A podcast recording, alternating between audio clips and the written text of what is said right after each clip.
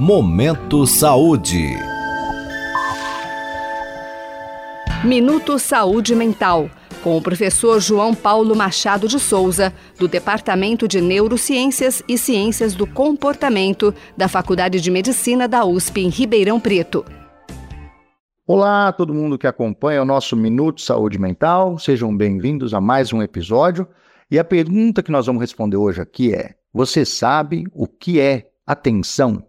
Pois é, essa é uma daquelas palavras assim que todo mundo pensa que sabe bastante, que o significado é óbvio, mas quando a gente para para pensar um pouco, descobre que não é bem assim.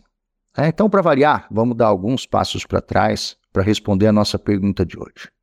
Hoje, quase todo mundo vê a psicologia como uma profissão clínica, né? Como naquela imagem em que tem uma pessoa geralmente de óculos, com cara de Freud, analisando um paciente que está deitado no divã dentro de um consultório. Mas a clínica, ela é só uma das áreas da psicologia, né? Existe a psicologia escolar, existe a psicologia jurídica, é, que tem outros tipos de intervenção. E a psicologia em si, como nome dela, né, é uma ciência que se desenvolveu para estudar a relação entre a mente e o mundo, tá? não só sobre os sentidos. Bom, os psicólogos pesquisadores sempre tiveram interessados, por exemplo, no jeito que a gente percebe as coisas ao nosso redor.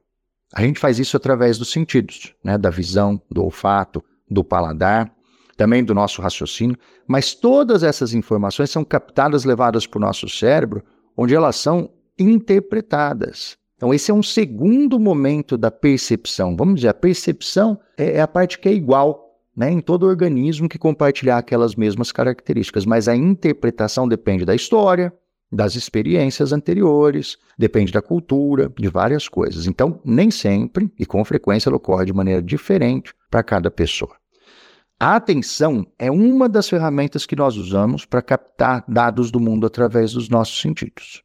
Tem outros mecanismos importantes, eu falei do raciocínio agora há pouco, nós não vamos entrar nisso hoje, é, mas tem outros, que são chamados de processos cognitivos.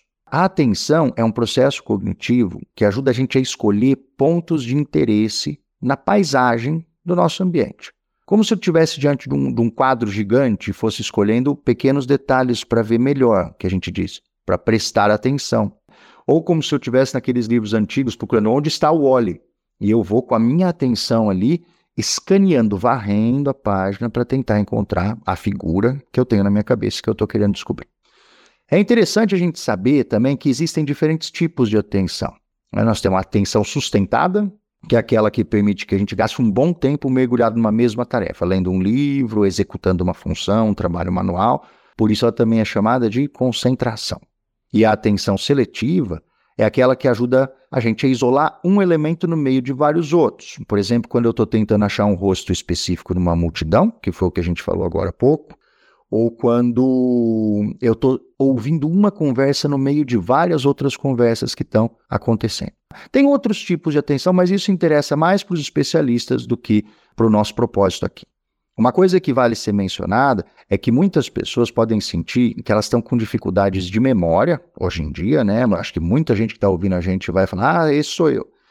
Que na verdade estão com problema de atenção.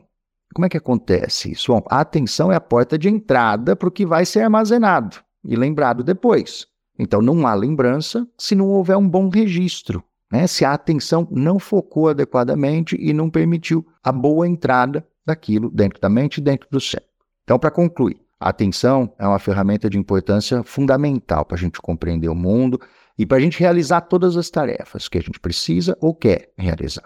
E quando existe algo que atrapalha o funcionamento dessa ferramenta, que é o que acontece no transtorno de déficit de atenção, por exemplo, a gente tem que ficar atento e tomar as medidas necessárias para tratar do problema da melhor forma possível.